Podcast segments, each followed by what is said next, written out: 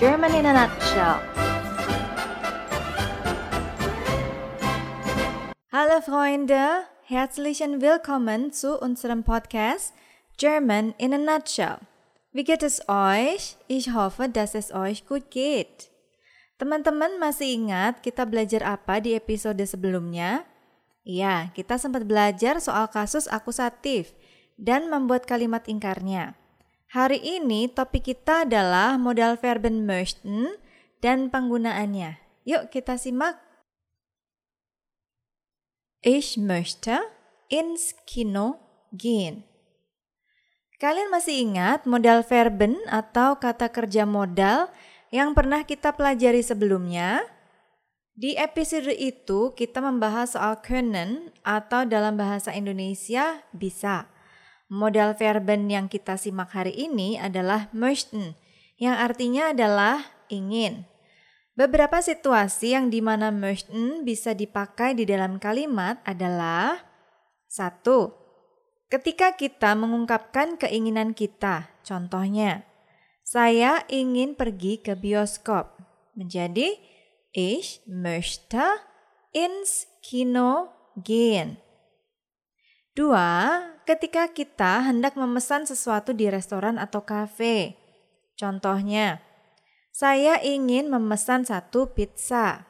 Menjadi ich möchte eine Pizza bestellen. Yang ketiga, Ketika kita membeli sesuatu, contohnya, saya ingin membeli satu kilo apel, maka dia menjadi Ich möchte ein Kilo Äpfel kaufen. Nah, itu tadi contoh-contoh situasi di mana kita bisa menggunakan möchten.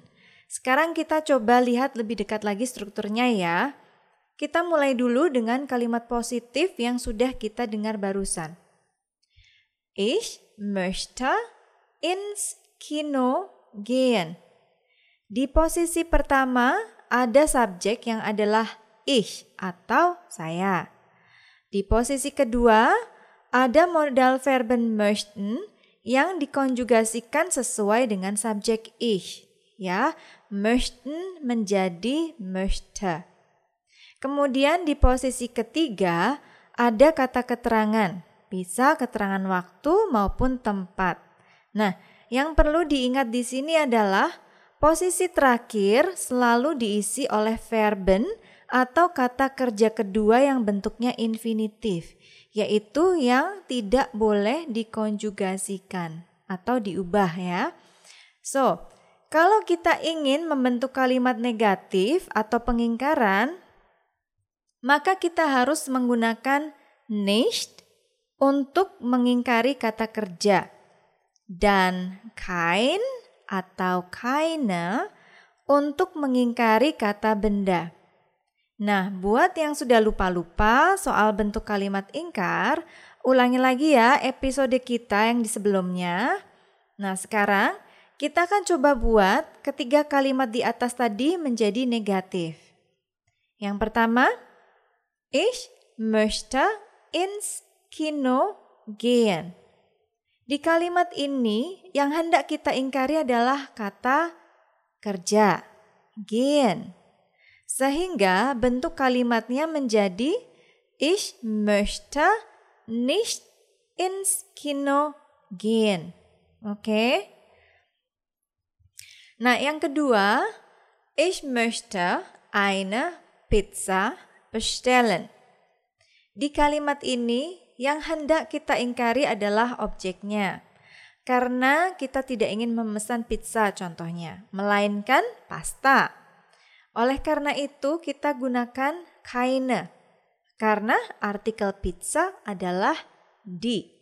Maka kalimat tersebut menjadi Ich möchte keine Pizza bestellen. Oke. Okay? So, lanjut ya. Yang ketiga. Ich möchte Äpfel kaufen. Nah, kira-kira di kalimat ini kita pakai yang mana ya? Nicht atau keine? Kita pakai keine ya. Sehingga kalimat ini menjadi Ich möchte keine Äpfel kaufen. Nah, oke. Okay. Itu tadi contoh-contoh kalimat möchten dengan menggunakan subjek ich. Seperti kata kerja lainnya, kita harus konjugasikan sesuai dengan subjeknya. Yuk kita lihat perubahan modal verben möchten ini satu persatu. Ikuti Frau ya. Ich möchte. Ich möchte eine Polizistin werden. Ich möchte eine Polizistin werden. Du möchtest.